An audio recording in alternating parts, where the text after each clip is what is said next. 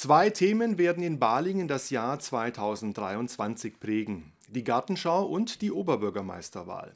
Und da große Ereignisse bekanntermaßen ihre Schatten vorauswerfen, wurde auch schon 2022 vor allem auf die Gartenschau hingearbeitet. Weitere Themen im vergangenen Jahr waren die Corona-Pandemie und die Auswirkungen des Krieges in der Ukraine auf die Stadt Balingen.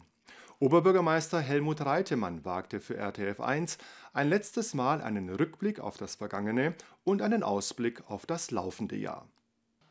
An dieser Tür wird bald ein anderer Name stehen, denn Helmut Reitemann hatte bereits im Sommer 2022 angekündigt, nicht für eine dritte Amtszeit zu kandidieren.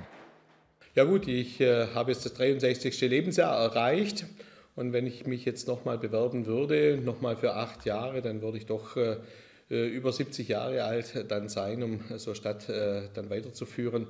Und ich denke, es ist ganz gut, wenn nach 16 Jahren auch wieder mal ein Wechsel da ist. Auch wenn Reitemann mit einem lachenden und einem weinenden Auge aus dem Amt scheiden wird, das gute Miteinander über alle ethnischen, religiösen und politischen Grenzen hinweg wird er vermissen dass man hier wirklich gut zusammenwirkt, immer im Interesse und zum Wohle der Stadt.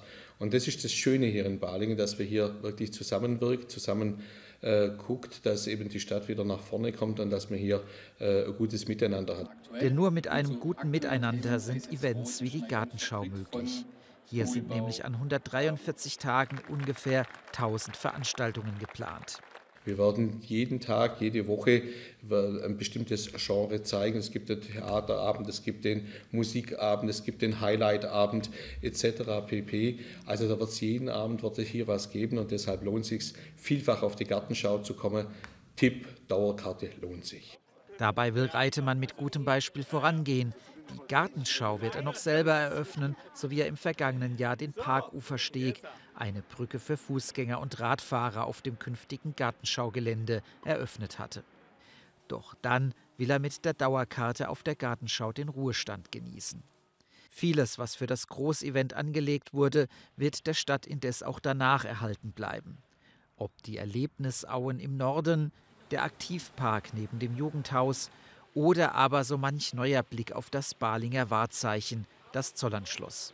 Jetzt kann man das natürlich von der anderen Seite her, vom Stadtarchiv her, von dem Bereich äh, natürlich in Augenschein nehmen und hat natürlich eine ganz andere Perspektive auf dieses Zollernschloss und vor allem auf die Wassersituation. Hier fließen ja Steinach und Eyach zusammen. Es ist wunderschön, wenn man das sieht, wie die direkt am Wasserturm zusammenfließen. Doch neben der Gartenschau gab es noch andere Themen und da vor allem der Angriffskrieg Putins auf die Ukraine. Mit der Demonstration Stand with Ukraine bekundeten Balinger Bürger im März ihre Solidarität mit dem angegriffenen Land.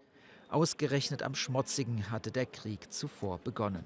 Es war völlig gedrückte Stimmung hier im Rathaus, trotz äh, äh des Besuches der Narren. Man war sich bewusst, dass das äh, kein, gute, kein guter Tag für, für die Menschheit und kein guter Tag für Europa insgesamt. Ich habe es nie für möglich gehalten, dass wir wieder in Europa nach Ende des Zweiten Weltkriegs wieder so eine kriegerische Auseinandersetzung bekommen.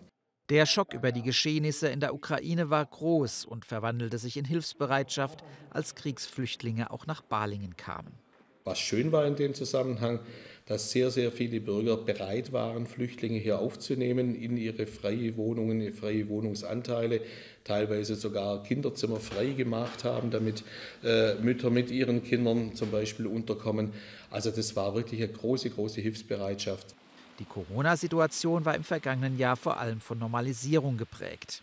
Viele Veranstaltungen wie das Balinger Volksfest konnten wieder stattfinden, andere wie das Bang Your Head Festival blieben abgesagt.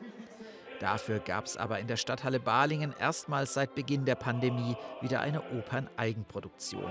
Bei Zar und Zimmermann arbeiteten wie immer das Balinger Opernorchester und der Balinger Opernchor mit Profisolisten zusammen.